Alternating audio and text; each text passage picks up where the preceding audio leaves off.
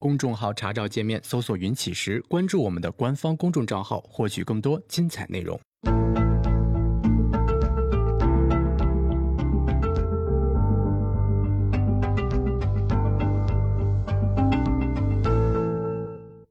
行到水穷处，坐看云起时。呃，我们今天呢，这个聊一个非常有意思的话题啊，就是呃，针对我们每一个人都非常呃熟知的口号，叫做呃股市有风险啊，投资需谨慎。然后呢，我们针对这个大家所有人都非常熟知的口号来跟大家聊一下，就是这个口号本身呃有没有问题，以及呢这个我们要怎么样去解决其中的问题。呃，为什么这么讲呢？就是想到聊这个话题啊，是因为这本书叫做《股市极客思考录》。呃，这本书呢是一位会员推荐给我的啊，他说这个觉得这本书挺好的，然后呢希望能够就是说看一下，或者说跟他沟通一下或者什么的。然后呢，我我看了一下这本书的豆瓣评分啊，说实话不是太高，呃，七点几分。呃，甚至呢，有一版就是我拿的这一版啊，我手里面这一版评到了都不到七分。呃，因为可能很多人觉得这个它是一个升级版，但是内容实际上并没有什么变化，所以就增加了三篇附录，所以有些人觉得你这不是坑人钱吗？所以呢，这个评分打的比较低啊。然后尽管如此呢，但是我我还是非常信任大家给我的这个建议，所以呢，我就买了一本买来读哈。读了之后，我觉得还是有。就说还是挺有收获的，呃，到现在我还没有读完啊，我我现在刚读到了一百来页，那还没有读完。然后呢，我觉得还是挺有收获的，就这一百来页。尽管到就说这呃作者一直到他写书的时候啊，依然是庄家思维，呃，说实话，我个人并不认同啊，这个大家也都知道哈，我我我一直是不认同的，呃，但是呢，就是里面还是有很多东西非常值得，就是我们去借鉴的。其中有一个就是他提到了说，呃。就是股市有风险，但是我们投资需谨慎嘛？他的观点就是，并非如此。呃，实际上对于我们做交易来讲呢，谨慎解决不了问题。就是我我们知道股市有风险，但是呢，谨慎解决不了股市里面的风险，谨慎不解决问题。所以呢，他说你谈呃投资需谨慎是没有意义的。那他说，那这个口号我愿意改一下，或者说，呃，我希望我们的监管部门能够改一下，然后让另外一个口号，呃，就是就是大家都能够认知什么口号呢？他给改成了叫“股市有风险，投资需学习”。啊，我看完这个口号之后，我觉得非常有意思，而且我很认同，啊，我很认同，就是解决股市里的风险问题，谨慎是没有用的。有用的就是你学习提升对这个风险的认知，啊，它里面呢提到了一个例子哈，就是呃有一孩子呢有一次走这个夜路啊，然后呢走到桥上，一不小心从桥上掉下去了，结果他着急一伸手抓住了那个桥，然后就在那吊着，因为天太黑了，他根本看不清四周的情况，然后呢呼救也没有人。怎么办呢？就只好死死的抓着，然后死死的在那吊着，啊，然后这个就想着有没有人来救我呀？结果一晚上也没人，在那吊了一晚上。那第二天呢，天一明，他一看，哎，脚底下实际上就两米深，你说他一松手就落地了。那为什么他不敢松手呢？是因为他根本不知道底下有多么深，啊，他认为这个东西有风险。所以我应该谨慎，谨慎就是我必须死抓着。结果累了一晚上，但是呢，当天一亮了之后，当你的认知提升了，你一看你就发现没什么风险，松手就行了，对吧？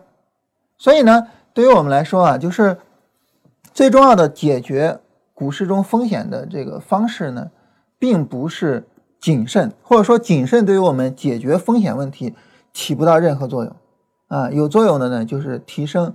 自己的认知水平，啊，你比如说振兴没有驾照啊，然后呢，振兴开了个车上路，然后振兴非常谨慎，开的非常慢，但是你愿意跟振兴在同一条路上吗？对不对？那不可能的啊。那你是因为振兴不谨慎，所以不愿意跟他在一条路上吗？不是，是因为他没有开车的水平。就是他在开车这件事情上啊，这个水平不够高。或者我们再换一个生活中的例子，就是呃，你现在要动一台手术啊，但这个好像对你来说有点不太吉利哈。我现在要动一台手术，我要动一台手术，比如说一个很小的手术啊，阑尾炎切除术。然后这种情况下，那么，呃，你愿意让振兴给你动这台手术吗？请注意，这个手术非常非常的小，啊，一个乡的卫生院都可以动这个手术，非常非常小的一个手术。但是你愿意让振兴动吗？振兴说：“我一定非常谨慎，你放心，我一定非常小心。”你愿意让他动吗？你不愿意，为什么呢？因为不是谨慎不谨慎的事儿，是你的认知水平到不到的事儿。关于这个阑尾炎手术啊，这个。呃，王小波的小说里面啊，之前曾经说过一个一个一个一个，就是关于这方面的。呃，不是他散文里边，他当时提到啊，就是他们在那个就是呃插队的时候，当时呢有一壮汉啊，就挺壮的啊，那哥们儿啊，然后呢这个就动阑尾炎手术，结果呢他们村就是那个插队的那个地方的卫生所里边的卫生员啊。也就以前是干兽医啥的，也不懂这些东西，啊，然后呢，割开了肚子，扒着在那找，找半天也没找着阑尾。后来那哥们儿也自己也着急了，自己也起来帮着一块儿找，啊，肠子什么扯出来一块儿找，啊，找着了，割了一刀，割了一刀之后呢，呃，然后这个，呃，过了没几个月，这这明明一个非常壮的一个壮汉啊，然后这个非常瘦弱，变得非常瘦弱，也不知道怎么回事儿。后来呢，就借机会到北京上大医院去查，结果一查呢，割阑尾是割对了，但是缝没缝好，漏了一洞，啊，吃东西就漏，吃东西就漏。他说你这肯定你撞不了啊，对吧？啊，那医生说你这没死就算是运气了，对吧？你这情况死很正常。啊，那哥们儿自己也开玩笑，哎呀，自己找阑阑尾自己割就是不靠谱，哈。所以对于我们来说呢，就是。我们解决股市中风险的问题，最重要的就是提升认知，而不是去谨慎。所以，投资去谨慎呢，它其实并不解决问题。但是，我们大家要知道一个事情啊，什么事情呢？这个世界上没有任何一个东西它是，呃，有好处没坏处，或者是有坏处没好处的。谨慎呢有它的好处，但是这个好处呢，并不足以解决市场中风险的问题。但是与此同时啊，谨慎它也是有坏处的呀。而当谨慎的这个坏处起作用的时候，那就完蛋了，市场里面的风险会成倍的扩大。我们举一个简单的例子，就是你看到了一个买点，但是你非常谨慎，你没有去做。嗯，呃，我我我们随便举个例子吧，啊，比如说呢，这个前两天的时候哈，我们跟大家讲啊，我们说这个螺纹啊，实际上是可以考虑去做一下空单，啊，螺纹可以考虑做一下空单，嗯。哎，我记得是直播的时候说的，应该是呃，应该是直播的时候说的哈，嗯，但是这个空单呢，其实还是相对来说就是需要谨慎一些的啊，因为它毕竟是一个背离或者怎么样。但是再谨慎呢，啊，我们六十分钟上一个反抽也应该去做了。我当时跟大家讲说，这个反抽去做，就尝试性去建一些仓位，再怎么样的话，这一笔单子应该还是没问题的，啊，就是它可能没有大行情，但是这一笔单子应该还是没有问题的。然后呢，我们看六十分钟有一个反抽，六十分钟上我们看反抽出了红柱的哈，然后 D F 拐头进场啊，或者在这儿死叉进场啊。我们假如说 D F 拐头进场，实际上你的这个进场点并不是很早，对吧？并不是很早，然后两根大阴线你才进场的，但是现在呢，你也是已经平保了，平保就意味着这一笔单子已经安全了。你至于说它能不能走出来日线级别的行情，甚至于说至于说它有没有可能整个扭转？从幺六幺六的一个上涨，咱们现在还不确定啊，我们要看行情发展的情况。但是呢，这笔单子至少它已经安全了，已经完成了最低目标啊。当时我跟大家说，就是这笔单子还是比较安全的，对吧？那如果说呢，你说在这笔单子比较安全的情况下，那么我依然不敢去做这个空单，我要谨慎啊，我要谨慎。然后呢，你在这个买点出来的时候，呃，做空点出来的时候你没有做，但现在你一看，哇，真的跌了。然后你会怎么样呢？我们想想，我们很多人的投资历史，我们很多人做股票也好，做期货也好，我们的历史就是在买点出来的时候不敢做啊。然后这儿一个十字星在那庆幸，哎呀，幸好没做。然后今天早晨起床一看，这是今天早晨九点钟开盘，开盘之后瞬间十几分钟一个暴跌，哎呀，忘了做了，怎么办呢？就在这儿就追进去了。我我们有多少人做股票是这么做的，对吧？有买点不敢做啊，然后呢就追进去了。有多少人做股票是这么做的？那当我们这么去做的时候，我们的结果是什么呢？啊，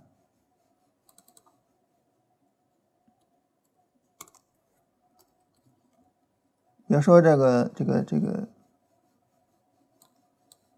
有买点啊，买点不敢做，然后呢一涨去追，追了之后呢一跌跌了就害怕就卖，卖了之后马上涨。我们有多少人是这样的一个操作？也就是说，谨慎呢，它不但没有解决风险的问题，风险的问题需要通过提升认知水平解决，谨慎呢反而带来了新的问题。啊，我们非得等着市场非常就是说让我们觉得安全了啊，所谓的谨慎了，所谓怎么样，然后我们才去做，结果我们发现呢，我们的谨慎并没有帮助我们把交易做好，啊，我们的谨慎反倒把交易给搞砸了，反倒把交易给搞砸了。这样的事情数不胜数啊！我们回顾一下我们的投资史，或者说我们把我们的这个交易记录拿过来啊。这个在这里，呃，这本这位作者叫彭道富啊。彭道富呢，这一位老师呢也反复的强调，就是我在就是我们在研究交易的时候，一个非常非常重要的工作，就是要把自己的交易记录拿过来去研究。嗯，然后呢，他就。特别强调这一点啊，就是如果说我们把我们的自己交易记录拿过来研究，我们就能够发现，在很多时候，谨慎并没有帮助我们去赚钱，嗯，反过来呢，谨慎让我们没有敢去进场，反倒到更高的地方，忍不住了去追。所以呢，就是谨慎没有解决问题，谨慎反而带来了新的问题。所以彻底的、真正的去解决问题，怎么解决呢？就是提升自己的认知水平。这是唯一的方式。你对市场的认知水平到位了，然后呢，风险对于你来说并不是风险，它只是收益所必然会伴随的东西。啊，那这个时候呢，风险也就没有什么可怕的啊，我直接去做就可以了。该冒的风险我去冒就可以了。所以我们反复的跟大家强调，就是在我们的认知里面，什么叫交易呢？我们反复跟大家说过一句话，我不知道大家有没有印象，就是呃。所谓交易，就是冒值得冒的风险啊。所谓的交易，就是去冒值得冒的风险，这就是交易。所以这种情况下呢，当你发现一个风险是很值得去冒的，没有必要去谨慎。为什么要去谨慎呢？啊，这个风险是值得冒的，我就去冒啊。但是反过来，那么呃。如果说你你一个非常大的风险，然后你非常谨慎的去做，你又能够把风险给规避掉吗？规避不掉的，所以谨慎没有意义。有意义的是去辨别什么样的风险是值得冒的风险。我我们经常把这个交易比喻成这个领兵打仗，对吧？在领兵打仗里面呢，嗯，有很多呃堂堂正正这个正面去交锋的。嗯也有很多呢，是冒着一些，呃，我们看过去就是非常吓人的风险的，啊，比如说霍去病，一个年纪轻轻的小孩子，啊，然后带着三千骑兵就深入腹地去去追击那个匈奴，然后李靖当年打突厥的时候也是一样，就这些都是非常非常了不起的、非常伟大的军事家。那么他们为什么敢于深入敌军腹地呢？就是因为他们只觉得这是。非常值得去冒的风险啊，那我就去冒这个风险。所以对于我们来说，最重要的并不是谨慎，或者是冒险，或者是什么什么，而是去辨别什么样的风险值得冒，什么样的风险不值得冒。那好，那现在我们问题就转成了：如果我想要去做好交易呢，我就需要去辨别出来这个东西。怎么去辨别呢？一个最简单的辨别的方式就是叫做分类。我们把所有的操作机会、操作点去做分类，然后我们去辨别哪些类别是值得做的，哪些类别是不值得做的。在这里面呢，考虑到我们做交易有不同的交易方式，长线呀、波段呀、短线呀，所以呢，这个分类呢，我们也挨个跟大家聊一下。首先呢，我们跟大家聊一下关于呃做长线。做长线啊，它是呃简单讲啊，做长线是最容易赚钱的一种交易方法。因为什么呢？因为长线呢，它没有太特别、太复杂的分类方式，就是市场是牛熊轮换的。那对于一个牛熊轮换的市场，什么叫做长线呢？长线就是在熊市末端，啊，牛市初期开始做，啊，然后呢，持有。一整个牛市，啊，这叫做长线。我们给它一个准确的定义啊。在这种情况下呢，对于长线它没有别的划分，长线就是长线，没有说第一种长线、第二种长线、第三种长线不存在。所以呢，做长线是最容易赚钱的。做长线，啊，如果我说做长线百分之百赚钱，是不是有点夸张啊？但是确实如此。因为长线没有任何的分类方式，长线就是长线。我们一会儿说波段跟短线，我们会发现波段跟短线的分类特别复杂，但长线没有，长线就是长线。啊，所以这种情况下呢，对于我们来说呢，就是呃，做长线是百分之百能赚钱的，它没有任何复杂的分类。那你说我做长线怎么做呢？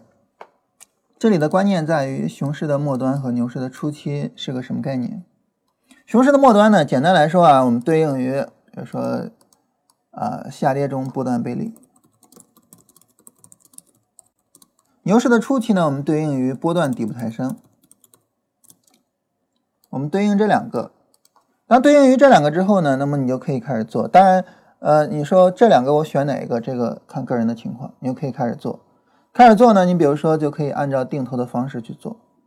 这里的定投呢，你既可以是就是简单的，比如说每个月定投多少，嗯，就是每个月定投多少啊？当然，因为对于这种定投就没必要说一个月一千，一个月一万的了，对吧？你比如说你有一百万，然后我现在开始了，我我就认为到这个地方已经到了熊市末端了，我开始定投，然后一百万每个月定投十万。然后投十个月结束，对吧？你这就不能说你一个月投一千块钱跟那个理财似的了，那不是一个概念了，是吧？这是一种定投方式，这种定投方式叫做时间式的定投方式。还有一种定投方式呢，就是呃每个价位定投多少？呃，做价值投资的很多这么做的，小小辛巴这么做，对吧？啊，就是从某一个价位开始做，然后呢，每跌百分之十就，呃，做一笔，每跌百分之十就做一笔，最终呢做五笔，对吧？这是小小辛巴的方式。这种呢是按照空间去做定投，啊，按照时间做定投，按照空间，嗯，做定投。然后呢，你也可以按照什么呢？每个下跌段落做一笔，啊，这是按照结构去做定投。也可以这么来，啊，当按照时间做定投，大家都非常熟悉，这个我们不多讲。按照价格做定投呢，也很简单，我们也不多讲。我们说一下关于按照下跌段落做定投啥意思呢？嗯，比如说啊，波段背离啊，然后因为在这个零八年这个熊市呢，它整个走的比较简单了哈，呃，所以这种情况下呢，就是说我们在判断波段的时候呢，我们会发现它在熊呃在熊市过程中呢，主要是这个。主要是这个这个这个，呃，周线绿柱缩短的这种特征啊，而没有呈现出来周线的红柱啊。然后，当然我们能够大致上辨别出来它的根据周线红柱缩短，大概是波段大概是这样的一个样子啊，大概长这个模样，对吧？我们大概能辨别出来，因为根据周线的这个红柱，大概是就就这种情况啊。啊，那这种情况呢，从哪儿开始的周线背离呢？从这儿开始的周线背离，啊，当然周线底部抬升就到后边了哈。周线底部抬升就到这儿了啊，这这就是红柱缩短，周线底部抬升就到这儿了。那么周线背离呢，从呃零八年的六月份前后就开始了，啊，也就是说呢，如果你说我开始做这个背离，我就开始做啊，熊市末端，我认为背离熊市末端了，我就开始做，嗯，那就开始从从这一段就可以开始开始定投了，开始定投呢。我刚才提到说，这个每一段下跌做一笔，啥意思呢？从波段的角度哈，每一个波段下跌，我判断有可能说这个差不多了，啊，空间差不多了，我就开始去买，啊，一个波段下跌，空间差不多了，我就开始去买，一个波段下跌，空间差不多了，我就开始去买，这样呢叫每个嗯走势去定投一笔，啊，这三种定投方式，啊都可以，都可以。那么这是关于长线我去做定投的方式，啊，这种呢就非常简单了哈，应该是适合每一个人的，或者说每一个人在做这种方式的情况下都不会出任何问题，肯定能赚钱，百分之百赚钱。第二种呢就是，呃，我们通过做交易的方式去做长线，通过做交易的方式做长线呢，其实说白了就是你把这个你认为的反转点准确的定义出来。那怎么把你认为的反转点准确的定义出来呢？就是波段底部抬升，就是波段底部抬升啊。那你说我大盘波段背离这个地方是最终低点，假如说你在大盘波段背离的时候，你去做，也要做波段底部抬升的股票啊，也要做那些个股。比如说在这儿的时候，房地产的个股基本上都没创新低，你做那些个股去啊，明白这个逻辑吧？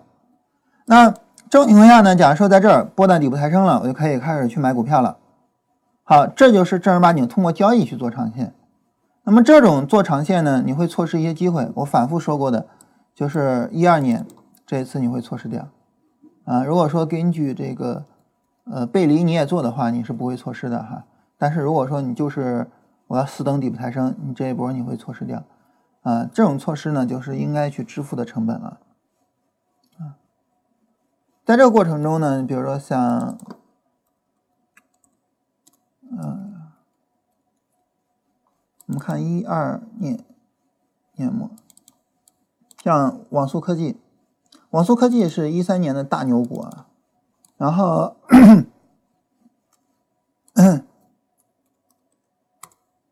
然后能够明显看到的就是，呃，网速科技很明显的就是在大盘前面一直在往下跌的时候，网速科技早早的就见了底了。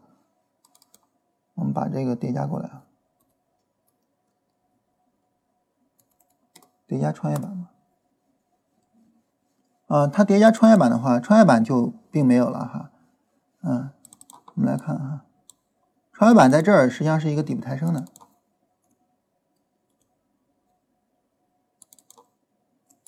啊，在这个地方实际上是个底部抬升的，然后这个地方就已经有一波行情了啊。这是从零点八七，当然我是前复权啊，到了一点几，然后后面这一波我们看到大盘跟这个。创业板实际上都是往下，都破了前面的低点的，但它是距离这个零点五是很很远的，嗯。同时呢，大盘是远远的把这个低点给跌破了，但是呢，它是略微的破破了一点点位置。所以网速科技在这一波里边实际上表现的是特别强的。我们假设说我们买的非常晚啊，我们假设说我们买的非常晚，就是呃，我们到。呃，一三年六月份那一波暴跌才发现了网速科技的价值，然后你在这儿买进，你发现你两块多买的，做长线啊，做长线的话呢，两块多买的，你持有到后面就有十倍。假如说你这个长线的意思呢，就是到这儿就卖掉，也有五倍，也有五倍。呃，所以呢，即便是你错失了一二年的那个情况，但如果说你能把股票选好的话，因为在这儿大盘是暴跌啊，但是它就基本上横着没有动，啊，这个地方大盘的暴跌暴跌到了什么程度？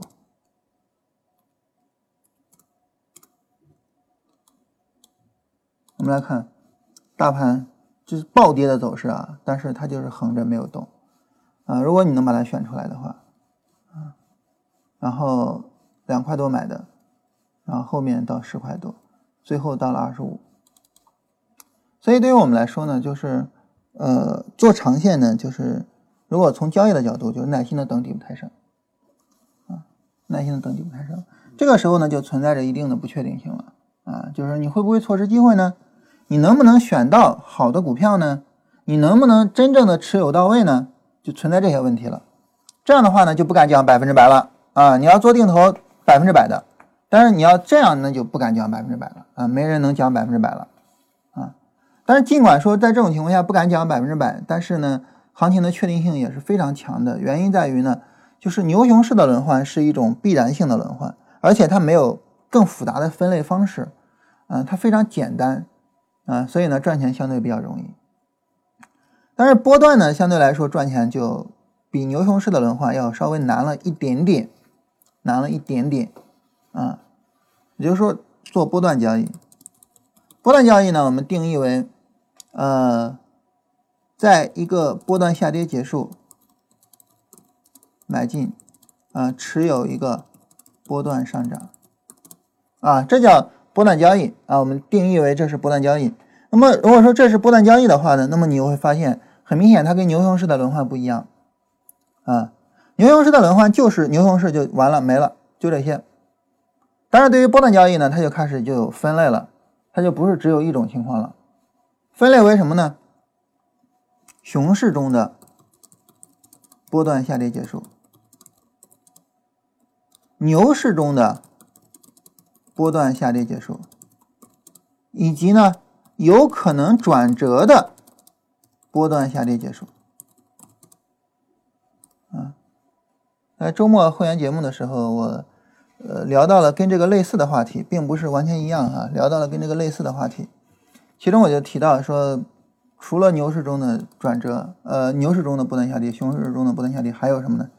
啊，大家说震荡啊，大家比较喜欢和震荡，其实是这个有可能转折，这个是非常重要的一个内容啊。我我们把它先放一放，我们先说这两种。第一种，熊市中的波段下跌，好处理吧？要么不做，要么清仓做。就简单来说，不做就完了。牛市中的波段下跌结束，好处理吧？很好处理。为什么呢？因为牛市中的波段下跌啊，它比较均匀。所谓的比较均匀呢，就是呃，它不会说有时候波段下跌持续个七八个月，有的时候只持续一两个月。大部分牛市中的波段下跌持续，大部分啊，尤其是强的股票、牛的股票。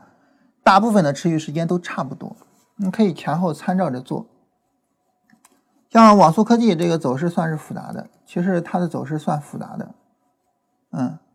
然后呢，网速科技这个走势呢，你就可以前后参照着做。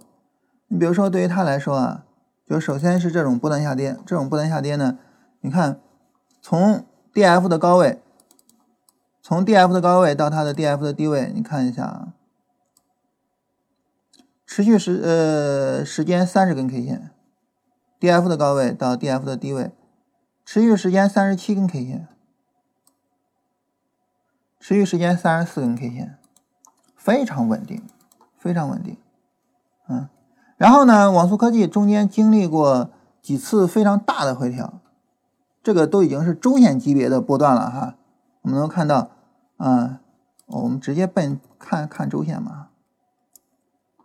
它中间经历过这个周线级别的波段，而对于周线级别的波段呢，我们从最头上开始看哈，这一段其实可以算一个周线级别的一个波段，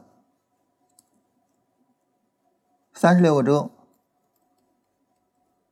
这一段是一个周线级别的波段，四十七个周，最后这个算是周线级别的一个波段。三十九个周，三十六、三十七，呃，三十六、四十七、三十九，是四十七吧？嗯，四十七、三十九，非常非常接近，就它已经算走的很复杂的了，已经算走的很复杂的了。因为在这个日线的波段里面嵌套着周线的波段，而周线波段是很容易让你辨别成是一个这个呃趋势转折的，就是市场已经转为熊市了。嗯，非常容易辨别成市场已经转为熊市了，啊，所以这个走势非常的复杂。但是呢，即便如此，即便如此，它也依然保持着一个很强的稳定性，嗯，依然保持着一个很强的稳定性。所以呢，就是市场在这方面呢，它有一个优势，就是在牛市里面的波段，它有一个非常强的稳定性，所以呢，操作相对来说比较好操作。如果说你熊市的波段不做，牛市的波段呢，你能够呃做一个比较好的一种呃处理的话，就观察到市场的稳定性，按照这种稳定性去参照，然后做一个比较好的处理，啊，实际上呢，风险相对来说是很小的。为什么我一直建议大家做波段？做波段，我从一开始就建议大家做波段。为什么呢？因为你想哈，呃，一会儿我们说做短线，做短线呢，它的分类非常的多，操作非常复杂。做长线呢，它又要求你要有足够的耐心啊，要求你有足够的耐心，你要能够坐得住。就像利弗莫尔说的，就是我赚到的所有利润，不是因为我有一个绝妙的点子，而是因为我能坐得住，而不是因为我的脑袋，而是因为我的屁股啊。就是利弗莫尔说这个说的非常经典，就是他要求你能坐得住，但是我们有多少人能够坐得住呢？我们想想，有多少人能够坐得住呢？你能坐得住吗？是一个，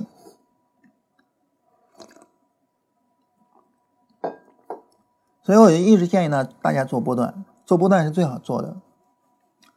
在这一波牛市里面，我跟大家说做上证五零的波段，如果说你在这一波牛市里面做上证五零的波段的话，其实效果不会太差。比如说像潍柴动力这样的股票，这样的股票已经不算是说那种，就是首先一个它走势其实走的其实挺乱的，对吧？其次一个呢，潍柴动力好像不像大家想的那种，像类似于茅台之类的那种，你一说好像就是哦，大家就都认同，嗯。但是呢，我们来看它的这个整个走势走的哈，就是这里下跌了四十八根 K 线。这是一个，呃，挺挺大的一个周线的回调了啊。然后呢，D F 破零轴啊，然后我们看这一次是一个比较典型的啊。然后到这个低点是五十六根，四十八根，五十六根，基本上是很相似的。其实这走势你看着已经很乱了，已经很乱了。然后后边其实没有太太太正统的回调了哈。就像像像这个回调就走的就比较乱了，这个回调就属于级别比较高的周线的波段级别了，走了一百一十四根，然后前面有一次也可以算是周线，如果说勉强算的话，也可以勉强算周线回调的，就这一次一百零六根，就它还是具有着一个非常强的稳定性的，就这种这种产品相对来说，就是你去做的时候呢。嗯，或者说在牛市里面的行情，相对来说你去做的时候呢，它会具有着一个比较强的稳定性，比较好去做。所以一方面呢，行情比较稳定；另外一方面呢，这个又不需要你有太强的耐心，你就可以把这个钱赚到。所以我一直建议大家做波段，做波段。这这话从我们开始做节目一直就在在鼓励大家说，我们要去做波段。做波段的难点，呃，在于哪儿呢？做波段难点在于转折。一个难点呢是，呃，当市场由下跌转上涨的时候，你能不能第一时间分辨出来？而在这个地方，你能不能第一时间分辨出来？这是一个。第二个呢，就是当市场上涨结束的时候，你能不能分辨出来？这两个。第一个，如果不能分辨，还好啊，关系并不大，因为就是错失一点利润而已。啊，我们周五的时候跟大家说过啊，错失利润的判断无所谓，判断错了，错失利润无所谓，啊，然后这些好股票啊，就是我哪怕错失了第一波，其实可能还有好处，为什么呢？因为你错失了第一波，你就可以明确了，就是它，就是它牛逼啊，然后呢，我就可以大致上参照着，比如说三十九根啊，然后大致上啊，三十九根，大致上到这儿，啊，大致上到这儿三十九根。啊，然后呢，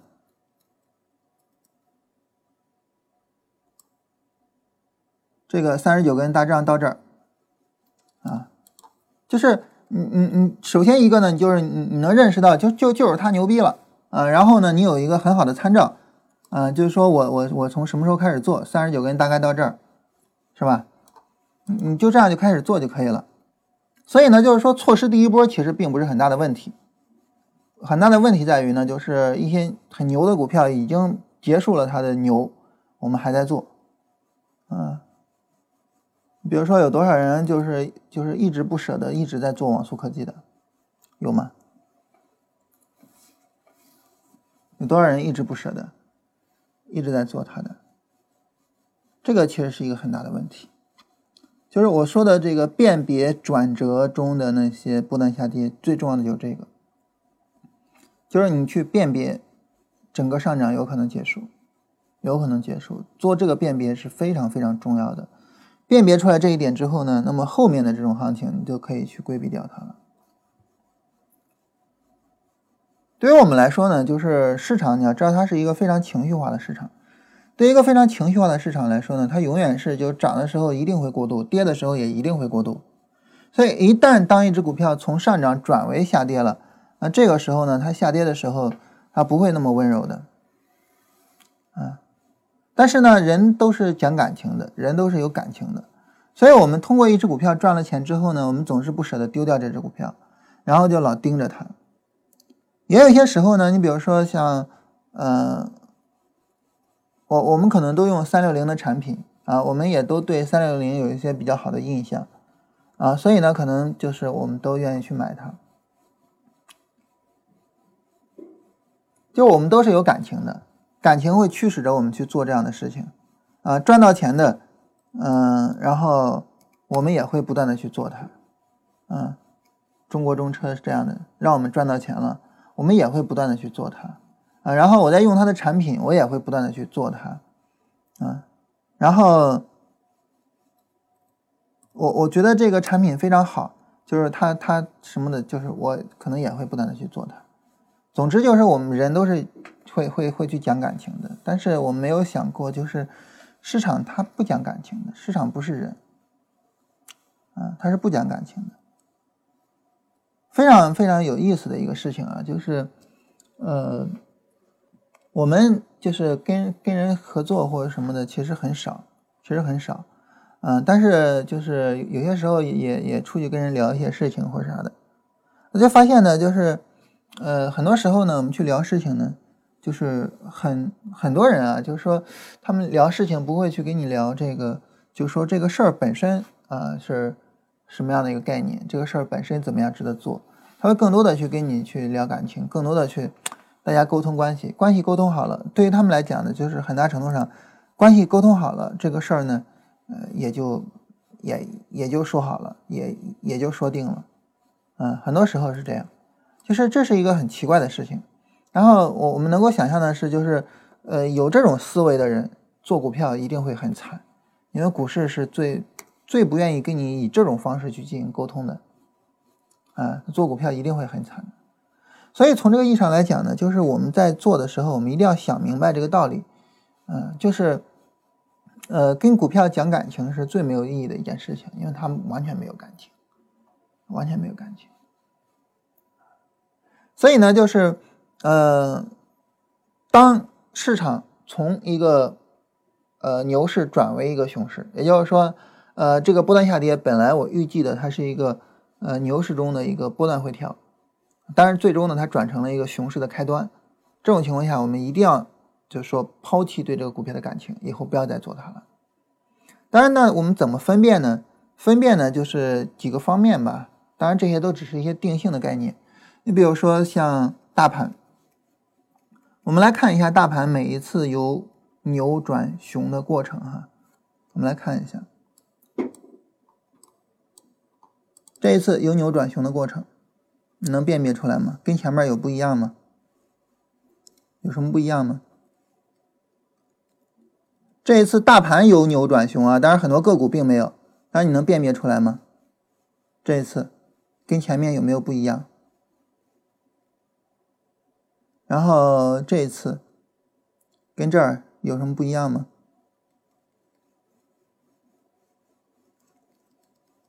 对于大盘来说，这个这个是已经见底了，但是对于很多个股来说，并没有啊。那这一次，大盘的波段前低在这个地方，实际上这一次下跌并没有破位，在这个地方你还期望市场有一个波段上涨吗？如果不期望，为什么？为什么你不期望后面市场有一个比较大的波段上涨呢？为什么你不期望在这儿市场延续牛市呢？为什么？你能辨别出来吗？然后在这个地方，在这个地方，你还期待市场会跟前面似的延续上涨吗？如果不期待的话，为什么？你能发现吗？大盘在很多时候其实它走的比较稳定，一旦牛市转熊市了啊，那么它会告诉你，这第一个。第二个呢，就是行业。真正的牛股，它一定是带动一个行业的。如果总体上来说，那个行业发生了一个很大的变化，嗯，相对来说呢，也就不靠谱了。最后就是个股本身的走势。我们来看，美的前一次回调是这样的：四十天跌了百分之十五。这个 N 字下跌完成是这样的。五十四天跌了百分之二十四，能看到有些不一样吗？啊，这个地方有个小红柱啊，那在这儿 N 字下跌就完成了，那就是十一天只只用了十天就跌了百分之二十，能看出来不一样吗？这下跌的幅度跟速度不是一个概念的，对不对？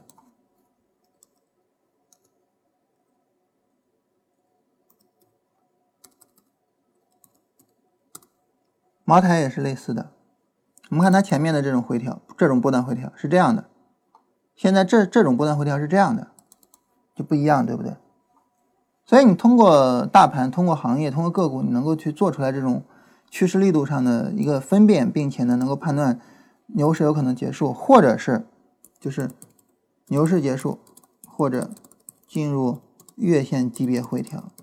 月线级别回调，其实说白了就是牛市结束了。能够辨别出来，在这里呢，做波段最好的一点在于呢，做波段的好处在于，波段需要一个展开的过程，只要牛市结束，这个过程一定会有体现，这是它做波段的好处。你做短线的话，你比如说你短线就等一个一两周的回调，这个一两周的回调你可能看不出什么来。嗯，你比如说做短线，做短线呢，到这儿就就就就已经算是回调展开了，低周期在这儿已经有进场信号了，看不出什么来。但是你做波段呢，无论如何你要等到这儿才能够说我去进场或者什么的，你就看出来了，你就看出来跟以前不一样了，对吧？所以做波段跟做短线有一个很大的区别，就是做波段呢，我不需要时间太去展开，但是做波呃做短线不需要时间太去展开。但是你做波段一定是需要时间充分的去展开的，而一旦你做波段需要时间充分展开的情况下，那么很自然的就是你就能够发现不一样了，你就能够辨别出来趋势的一个转变了。而一旦你能够辨别出来趋势的转变，那这个时候呢，实际上就相对来说啊，就就可以去去规避这种风险。所以这也是强调跟大家做波段的原因。好，这是总体上呢，我们分成三种情况去讨论波段的划分，就是牛市中的波段，呃，熊市中的波段，你可以直接不做就完了啊。你做的话呢，也是做那个波段底部抬升的个股。牛市中的波段呢，相对比较好做，因为它比较均匀。嗯，最重要的是辨别呃牛转熊和熊转牛，嗯，尤其重要的就是辨别牛转熊。辨别牛转熊呢，就是从大盘到行业，从行业的个股，你去看。回调力度的变化，但是幸好的是，做波段需要耐心等一个回调充分展开，在这个过程中呢，它如果有变化，就一定会给你展现出来的。最后呢，我们说短线，短线之所以难做啊，短线难做在于，第一，分类太多，啊，分类太多，然后呢，你需要去仔细的辨别它的交易价值。第二，就是转折期难以辨别。转折期难以辨认的原因，我们刚才已经说了，就是它的持续时间比较短，它一两周就算是个短线回调了。但在这一两周里面呢，如果说我们运气好，呃，行情有大幅度的变化还好；如果说在一两周里面行情并没有太大幅度的变化，我们这个时候就会判断错误，啊，所以短线难做在这两点上。当然解决了这两点，那你就好做，嗯，所以正如同我们上周所说的，呃，短线在于呢，它面对的巨大的不确定性。啊。然后呢，你能够解决的不确定性，那自然而然就好做。那分类再多呢，你把它给分类出来就完了。分类怎么分类呢？就是首先对于短线的分类啊，你别一步到位啊，嗯，就好分一点。首先呢，分成呃牛市跟熊市，嗯。然后呢，牛熊市里边呢，你再做一下划分，就是，呃，分成牛市里面的这个波段上涨中的，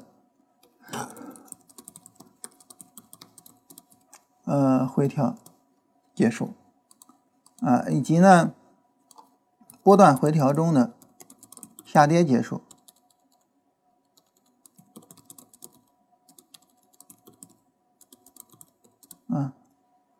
这是牛市里面的划分，嗯在熊市里面的划分呢，就是波段下跌中的反弹，以及呢，啊波段反弹中的上涨。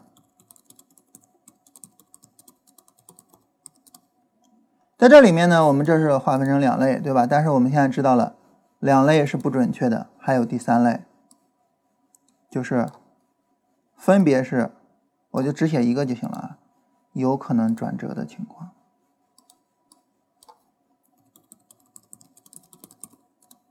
啊，有可能波段向上转为波段回调，和波段回调转为波段向上，以及呢，有可能波段下跌转为波段反弹，或者波段反弹转为波段下跌，有可能转折的情况，这个情况是最难把握的，最需要去辨别的，啊，好吧。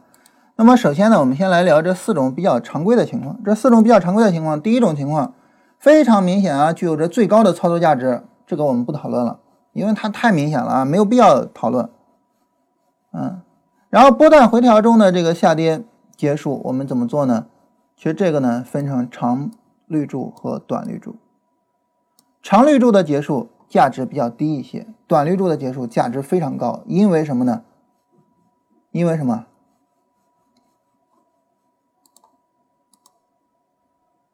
因为有可能转折，啊，我就不写了哈。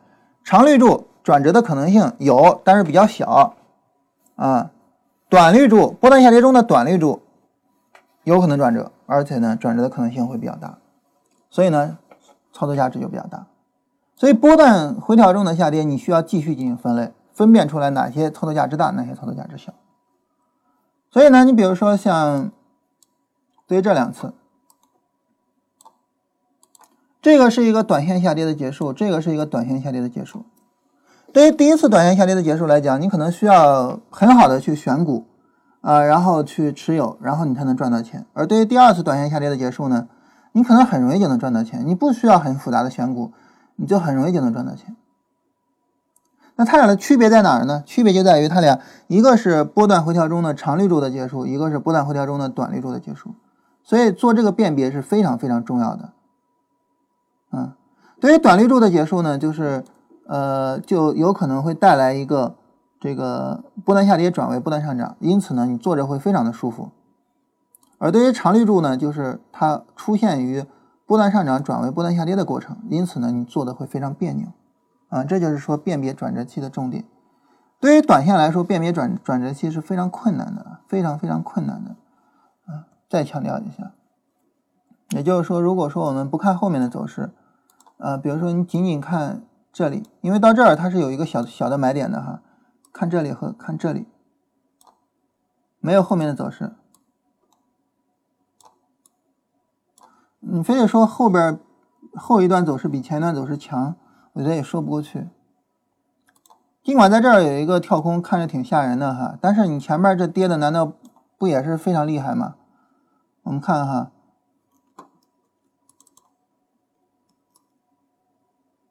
这波下跌跌了百分之三点二九，仅仅看大盘哈，这波下跌跌了百分之四点零四，对吧？当然你说这个下影线我不考虑，即便是不考虑这个下影线，我们假如说这个下影线不算，那你也跌了百分之三点一六啊，跟百分之三点二九有什么很大的区别吗？没有的，这两个幅度是差不多的，而且持续时间也是差不多的。那你你你非得说在这儿不能买，在这儿能买，为什么呢？不太好辨别，不太好辨别。所以这个时候呢，就需要有一些猜测性的部分。呃，比如说这个波段上涨到位了，跟前面的波段上涨相比，两者幅度差不多了。呃，比如说这个呃下跌幅度大，然后呢，我进场之后我要保持一种警惕性啊，一旦说后面拉升拉不动，我需要赶紧跑出来，因为它有可能转成长立柱等等的吧，就是做一些这种预测性的东西和即时反应性的东西。好，这是关于这个牛市中的，在熊市里面呢，它也一样。熊市里面呢，这个就复杂性其实，呃，比比比比牛市里面可能还要严重一些。一方面呢，就是呃，熊市下跌中的这些反弹啊，波段下跌中的这些反弹没有价值。但是呢，它只要是，比如说它有可能转为一个波段上涨。嗯，然后这种情况下的一些反弹，你比如像这种反弹，像这种反弹还是比较有价值的。最后呢，还别忘了有有一种情况，就是熊市有可能转成牛市的情况。熊市有可能转成牛市，也是从一个短线开始的。那这个短线的价值是极高的，你怎么去把握它呢？所以这就复杂的多了去了。这样的话呢，它的分类也多，然后呢，分析起来也比较复杂。那这个时候怎么办呢？其实呢，就是还是通过力度去辨别，然后呢去做一些自己的预判，啊，就是有没有可能一个行情从呃这个波段下跌的过程转成一个波段上涨的过程，有没有这种可能性？这可能呢，你比如说通过背离去判断，通过什么去判断？然后呢，一个波段有没有可能转成一个上涨？也就是说，这一波短线上涨有没有可能整个开启一波牛市呢？你就要知道它有没有背景，有没有一个波段背离的背景，有这种波段背离的背景，后边呢就有可能发展起来；没有这种波段背离的背景，你指望着它凭空发展起来，那就不太好凭空发展，对吧？所以总体上来说呢，就是背景是最重要的，以及呢对于这种运行的这个力度的判断是最重要的，啊，你把这些要判断出来。也就是说，当你准备去做短线的时候。记住，每天早晨，每天早晨一定要对市场做一个判断。这个判断要不厌其烦的从最高级别开始，也是从牛熊市开始，因为它的这个分类是非常复杂的。你只有从牛熊市开始分类，才能够把它给辨析出来。我们刚才说了啊，就是你辨析一个短线的分类，别直接从短线开始，太复杂。从大的分类开始，牛市、熊市。牛转熊的可能，牛市呢又分成牛市的波段上涨、牛市的波段回调以及转折的可能；熊市呢又分成熊市的波段下跌、熊市的波段反弹、转折的可能。在转折的可能之中呢，又分成啊，那么波段背离的情况和这个波段底部抬升的情况，它两者的力度也是不一样的，嗯。总体上来说，要严格的去做这些划分，然后去看当前的这一波短线下跌处于什么之中，它的操作价值怎么样，后市可能的走向是什么样的。比如说呢，对于当前的这个当前的这个上证指数呢，那么我们能够看到的就是，当前这个上证指数，如果说我们去划分波段呢，它可能是这样一个划分波段的过程，这样一个划分波段呢，而且呢，当前是处于加速，所以呢，它转成呃牛市的可能性是极低的。转成牛市的可能性是极低的，我暂时不考虑这种可能性，这是第一点。第二点呢，就是它后面马上走出来波段上涨的可能性暂时也不好判断啊，也就是说，即便是它转折成波段上涨，也不太好判断。嗯，也就是说什么呢？就是有一波拉升，然后再回来是回来幅度很小的，然后直接再一波拉升，有一个波段上涨走出来，这个也不好判断啊。我真正去做判断，我无奈我只好到这里才能判断，为什么呢？因为总体的走势太弱了，啊，我们在这里还没有考虑成交量的问题。你看一下成交量更绝望，啊，成交量非常非常的小，没有成交量。所以这种情况下呢，就是，呃，我我我现在买进去，预估就是一个波段上涨的起点的第一波，最多也就是波段上涨起点第一波，或者是波段下跌中的一个反弹，啊，也就是说你预估空间的话，可能三千点；预估时间的话，可能。最好最好也就一周多一些，就这样我们大致一猜，你就知道这个操作价值有多大了。但是呢，如果说后边如果啊你反弹走出来到三千，回撤回撤不到两千九，在这儿，那这个操作价值就比较大一些了。首先一个呢，就是波段上涨展开，波段上涨展开，所以呢，那么我我能够去抓一个波段上涨的第三波，嗯，其次呢，有没有可能转为牛市呢？就看后期的一个发展了。嗯，到目前呢，其实看不出这种迹象，因为市场，呃，是加速的。如果说真的转为牛市呢，就是这两波的背离，但这两波之间，说实话，真的并没有什么明显的背离啊。这当然第一波的力度大是确实的啊，但是背离并不是太明显啊。总体上来说，对市况不能够太抱有太大的期望。这样呢，你很自然的就得出来一个结论，就是当前这个短线我可以做，但这个短线呢，我一定要知道它可能是熊市中的反弹。或者是牛市，或者是波段上涨的第一波，但是总体上来说幅度都不会太大，啊，我一定要降低我的期望，啊，这个这个判断还是应该去做的，就从最大开始做，不厌其烦。为什么我我为什么强调不厌其烦呢？原因在于啊，你要知道，就是牛熊市这个判断，它可能一两个月或者是一两年都不发生大的变化，就是你从这儿。从这儿你开始判断市场是牛市了，一直到这儿才会改变这个判断。你中间过了一年半的时间，你在这一年半里面，你对牛熊市的判断是不会发生任何变化的。但是每天都要去做，每天都要写牛市、熊市，不厌其烦。不要怕烦，为什么呢？因为你一怕烦，你在转折的过程中你就不容易辨别了。千万不要怕烦，千万不要怕麻烦。从最大开始去划分，从最大的范畴开始去划分。嗯，这样的话呢，你就能够判断出来它的操作价值有多大，进而呢，你就能够知道我要怎么样去进行操作它了。好，这是总体上来说呢，我们对市场做的这个划分呢，以及呢，我们这个做的操作。所以我们现在呢，聊到这儿，聊了两个话题。第一个话题呢，就是呃，股市有风险啊，投资需学习。第二个话题呢，就是呃，学习什么呢？就是学习分类。啊，然后辨别，呃，交易价值。啊，我们说了长线，说了波段，说了短线。那最后我们想强调什么呢？强调耐心，强调持有。啊，持币或者是持股，或持股，强调一下这个。无论你是做短线也好，做波段也好，做长线也好，无论你做什么，你都需要有一个持币的过程和一个持股的过程。啊，当你需要持币的时候，耐心去持币；当你需要持股的时候，耐心去持股，一定要有耐心。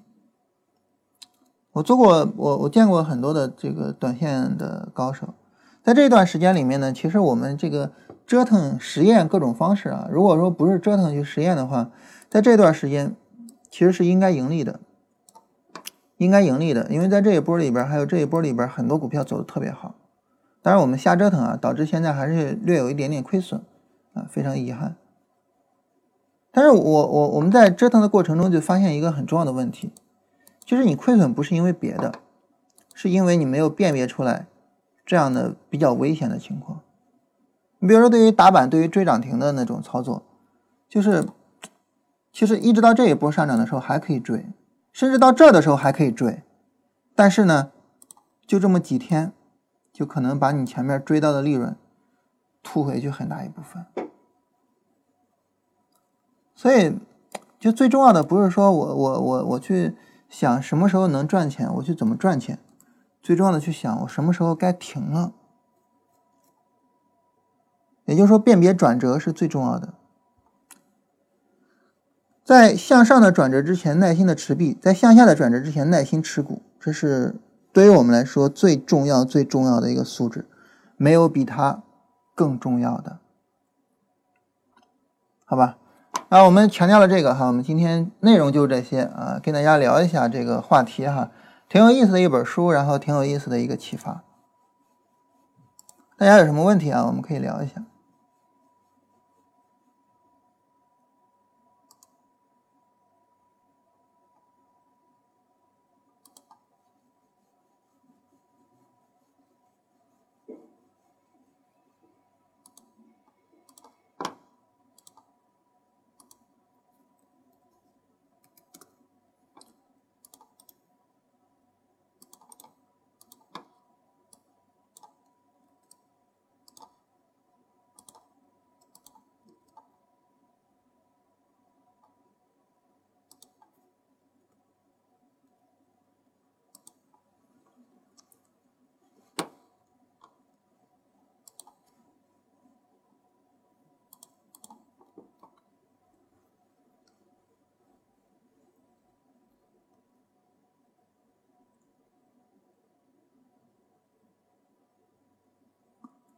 六零零幺九六在哪里建仓比较合适？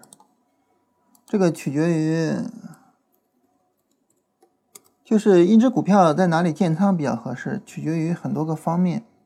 你的交易级别是什么？就是你要赚什么钱，然后你的交易方法是什么？然后就取决于很多个方面。另外呢，我们来看复兴医药，大家来看一下。嗯，你你觉得这个走势你觉得怎么样？如果是你的话，简单来讲，如果是你的话，你会做吗？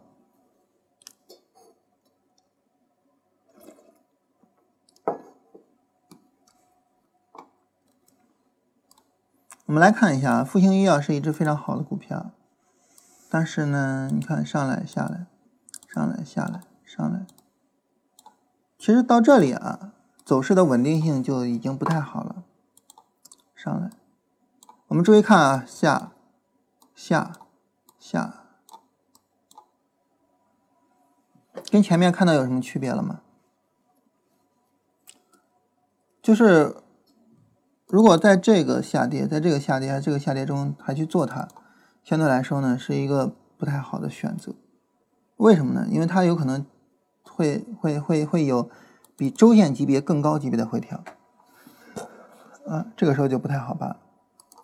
有时候它可能会展开一个月线级别的回调，而是在这种情况下，我们应该耐心的去等它的月线的回调，而不是再盲目的直接去做它。当然，你说它会不会直接涨？这个预测这种东西呢，就是呃，这个本身也不是说这个每次都非常准的，但只不过说呢，我判断错了，我也就是少赚钱啊，或者说我没办法通过它赚钱。但是我们看前面的这种，就是一波回撤大概多久呢？比如说十四个月，也一年多的时间啊，就是二十一个月，十一个月，你要怎么着也得回撤十几个月，啊，就将近一年吧。这是从一七年十二月份开始的，要要到一八年十二月份，怎么我得等它一年跌下来。在这一年的时间里面，如果说它保持这样一种情况，就是跌不动这样一种情况，后边可以再去考虑它。但是现在来讲，可能会有点早，啊，就是从从从整个走势的角度。当然你说我就是做一笔短线就完了，啊，如果是这样的话呢？如果是这样的话，其实目前的这个走势还是可以的。目前这个走势还是比较抗跌的，啊，前面你看跌的特别凶啊，但是这儿你看底部抬升了吧？这儿也是底部抬升的，目前这个走势还是比较抗跌的，短线还是可以做的。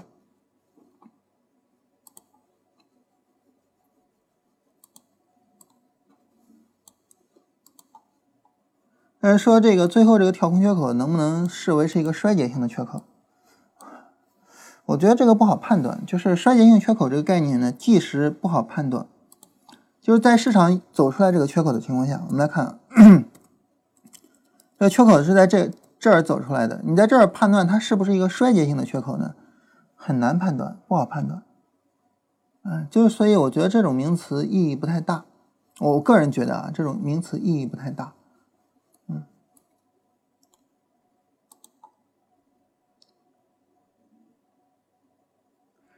短线不好做，那么把短线画成小级别的波段不行吗？有什么区别？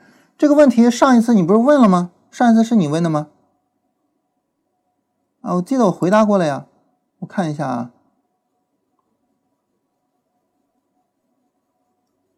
对啊，上一次就是你问的呀，上一次就是你问的呀，我已经回答过了呀。就是首先一个，对于级别来讲，就大级别的会更好一点。你比如说，我刚才说了，就是波段跟短线有什么区别呢？就是波段需要一个展开过程，需要一个好几个月的展开过程。在这个展开过程之中，你就能够去辨别，就是市场是不是发生了发生了变化。呃，但是呢，短线的它的展开过程比较短，你很难去辨别。这个刚才讲的时候，刚才就已经说到了哈。啊，另外一个呢，就是在低周期上，在一个确定的周期上，波段还是比短线要稳定一些的。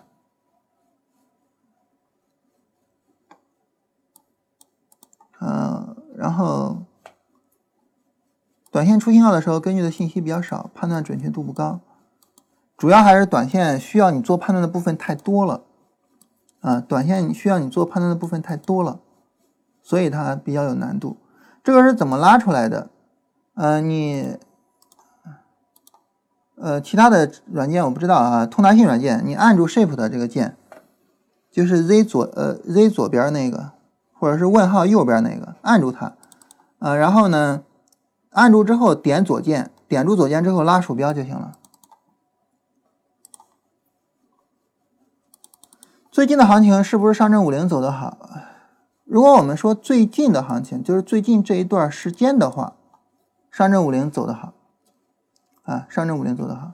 但是如果说就说这两天的反弹，就是周五还有今天，小股票走得好，啊，如果说就看周五跟今天是小股票走得好，但是如果说去看最近这段时间，啊，整个这段时间，上证五零走得好。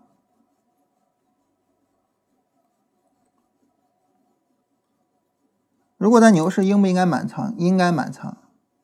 这个没有调用周线的 D F 的程序，大家看一下啊。然后非常简单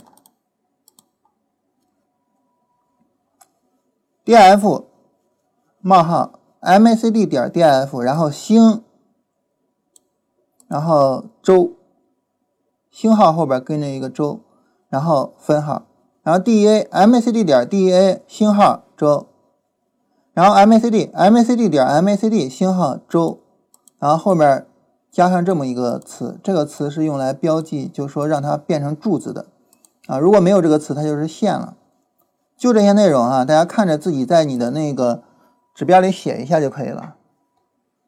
就是你自己新建一个指标啊，调用周线，然后把这些写了，画线方法附图。然后点确定就可以了，啊，就就代码就这三句啊，然后看着自己写一下。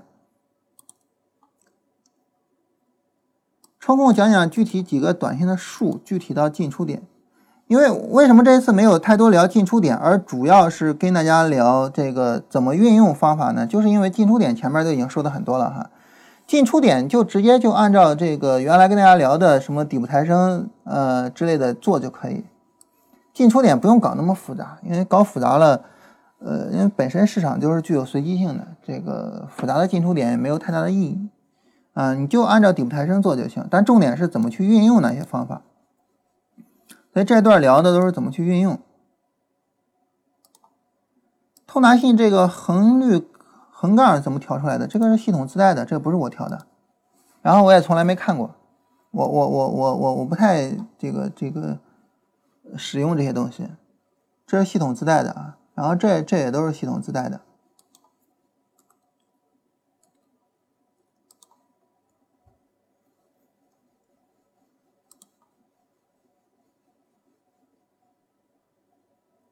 那大家看看还有没有什么别的问题啊？